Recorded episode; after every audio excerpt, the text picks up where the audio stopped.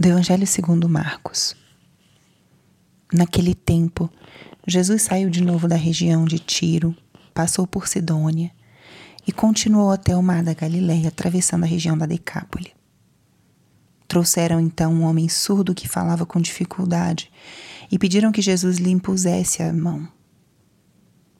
Jesus afastou-se com o homem para fora da multidão. Em seguida, colocou os dedos nos seus ouvidos cuspiu e com a saliva tocou a língua dele. Olhando para o céu, suspirou e disse: Éfata, que quer dizer abre-te. Imediatamente seus ouvidos se abriram, sua língua se soltou e ele começou a falar sem dificuldade. Jesus recomendou com insistência que não contassem a ninguém, mas quanto mais ele recomendava, mais eles divulgavam. Muito impressionados diziam: Ele tem feito bem todas as coisas. Aos surdos faz ouvir e aos mudos falar. Espírito Santo, alma da minha alma, ilumina minha mente, abre meu coração com teu amor, para que eu possa acolher a palavra de hoje e fazer dela vida na minha vida. Estamos hoje na sexta-feira da quinta semana do tempo comum.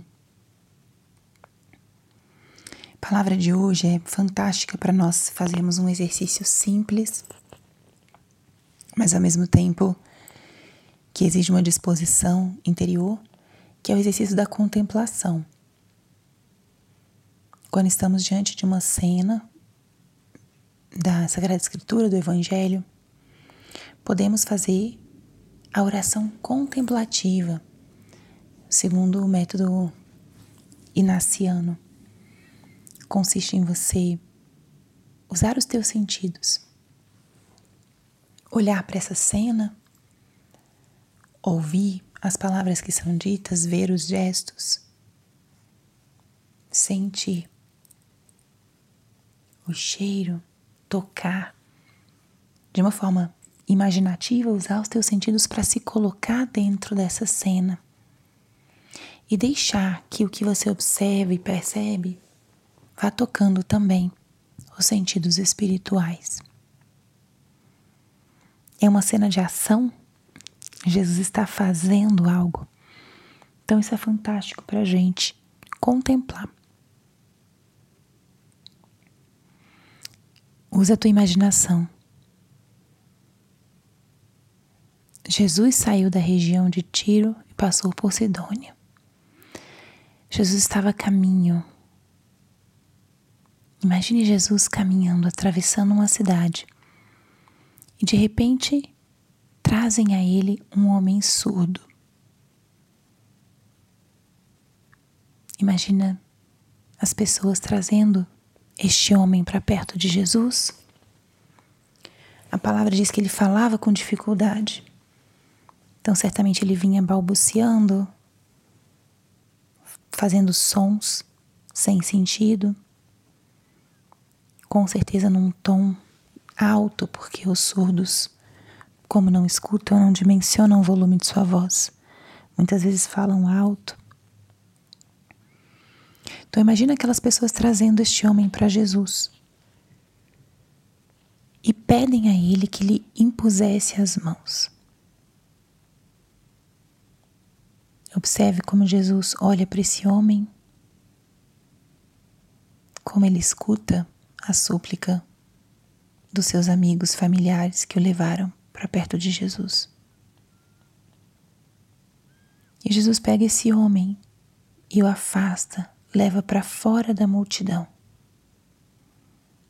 E observe agora os gestos. Colocou os dedos nos seus ouvidos cuspiu e com a saliva tocou a língua dele e disse: Éfata. Jesus usa todos os sentidos para realizar essa cura. Toca nos ouvidos, coloca sua saliva na língua dele e pronuncia uma palavra. Que humanidade de Jesus que cura não com um pensamento, com intuição, nem com um passe de mágicas, mas usando seus próprios sentidos, se relaciona com o homem numa linguagem conhecida. E os gestos de Jesus são muito eloquentes. Toca com os dedos nos ouvidos para que se abram. Coloca sua saliva, ele que era Deus todo puro, transmissor da boa nova e com a palavra, sua palavra criadora, abre os ouvidos deste homem. Imediatamente os ouvidos se abriram e a língua se soltou. Aí é onde a gente vê o poder de Jesus. Essa mistura de duas naturezas em uma só pessoa. Sua natureza humana, que toca, que fala, e sua natureza divina, com essa palavra criadora, libertadora, transformadora.